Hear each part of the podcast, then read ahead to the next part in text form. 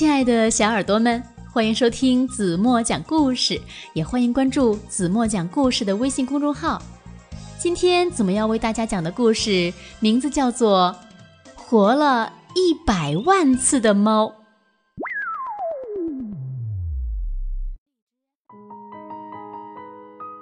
有一只活了一百万次的猫，它死过一百万次。也活过一百万次，它是一只有老虎斑纹、很气派的猫。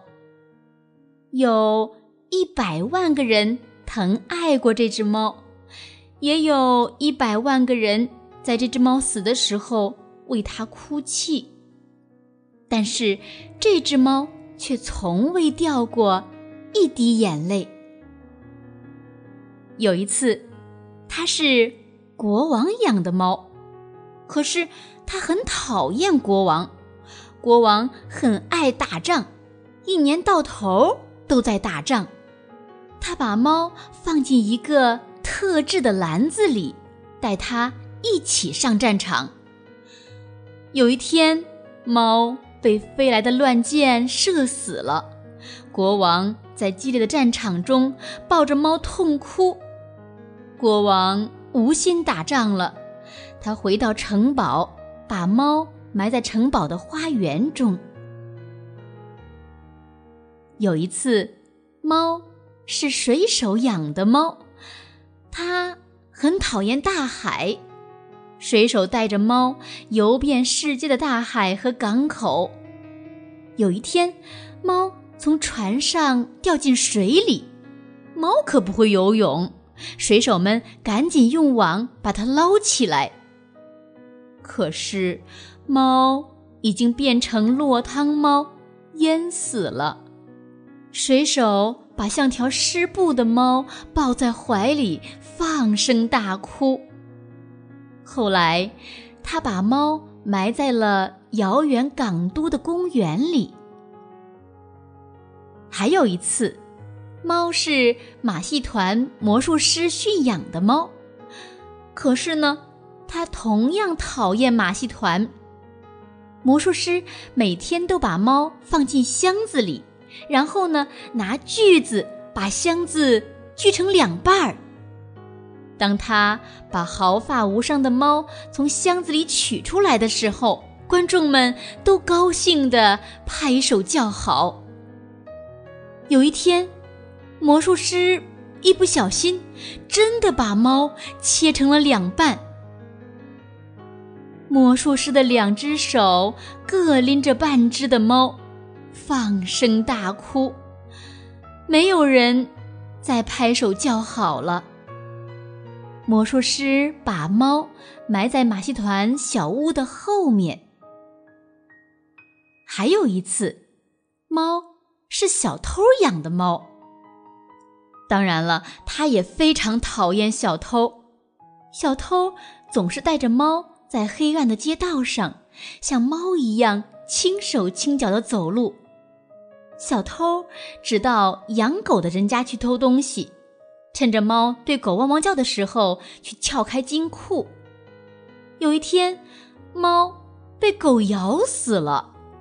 小偷把猫和偷来的钻石通通抱在怀里，在黑暗的街道上一边走一边放声大哭。回到家以后，他把猫埋在小小的院子里。有一次，猫是孤独老婆婆养的猫，她最讨厌老婆婆了。老婆婆整天抱着猫坐在小小的窗边。往外看，猫整天躺在老婆婆腿上，不是睡觉就是打盹儿。终于，猫年纪大了，死了。皱巴巴的老婆婆把皱巴巴的老猫抱在怀里，哭了一整天。老婆婆把猫埋在院子里的一棵老树下。还有一次。猫是小女孩养的猫，她非常非常讨厌这个小女孩。小女孩不是背着猫，就是紧紧地抱着猫睡觉，哭的时候呢，就在猫背上擦眼泪。有一天，小女孩背着猫，不小心背带儿缠住了猫的脖子，把猫勒死了。小女孩抱着软绵绵的猫，哭了一整天。最后，她把猫埋在庭院里的一棵树下。但是，猫对死一点儿也不在乎。有一次，猫不是任何人养的猫了，它是一只野猫。猫第一次成了自己的主人。猫最喜欢自己了。本来它就是一只有漂亮虎斑的猫，现在当然更成了一只非常气派的野猫。所有的猫小姐都想嫁给这只猫，有的送大鱼，有的送上等鼠肉，有的给它珍贵的礼物，有的为它舔毛。猫只是说：“我可是死过一百万次的哦。”谁也比不上我。猫最喜欢的还是自己。只有一只美丽的白猫，看都不看这只猫一眼。猫走到白猫身边说：“我可是死过一百万次的哦。”白猫只是“是吗”的应了一声。猫有点生气。因为他是那么的喜欢自己。第二天、第三天，猫都走到白猫那儿说：“你连一次都还没活完，对不对？”白猫也还是是吗的应了一声。有一次，猫走到白猫面前，咕噜咕噜的在空中连翻了三个跟头，说。我曾经是马戏团的猫哦。白猫仍然只是是么的应了一声。我可是活了一百万次。猫说到一半儿，改口问白猫：“我可以待在你身边吗？”白猫说：“好吧。”猫从此就一直待在。白猫的身边了。白猫生下了许多可爱的小猫，猫再也不说“我可是活过一百万次”的话了。猫喜欢白猫和小猫们，已经胜过喜欢自己了。终于，小猫们长大了，一只只的离开了它们。这些孩子们。也都变成非常气派的野猫了。猫很满足地说：“是啊。”白猫从喉咙里发出轻柔的咕噜声。白猫越来越像老太婆了，而猫也变得更加温柔了。它也从喉咙里发出轻柔的咕噜声。他希望能和白猫永远永远的生活在一起。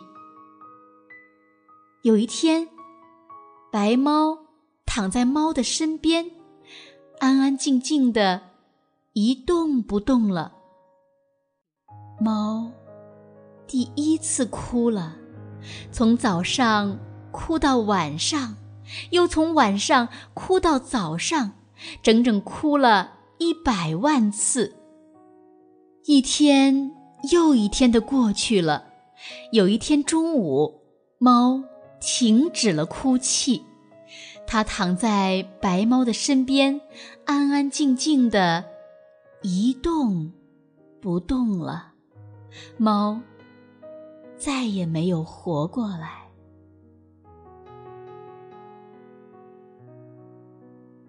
好了，亲爱的小耳朵们。今天的故事就为大家讲到这里了。那今天的问题是：猫在什么时候是最开心的？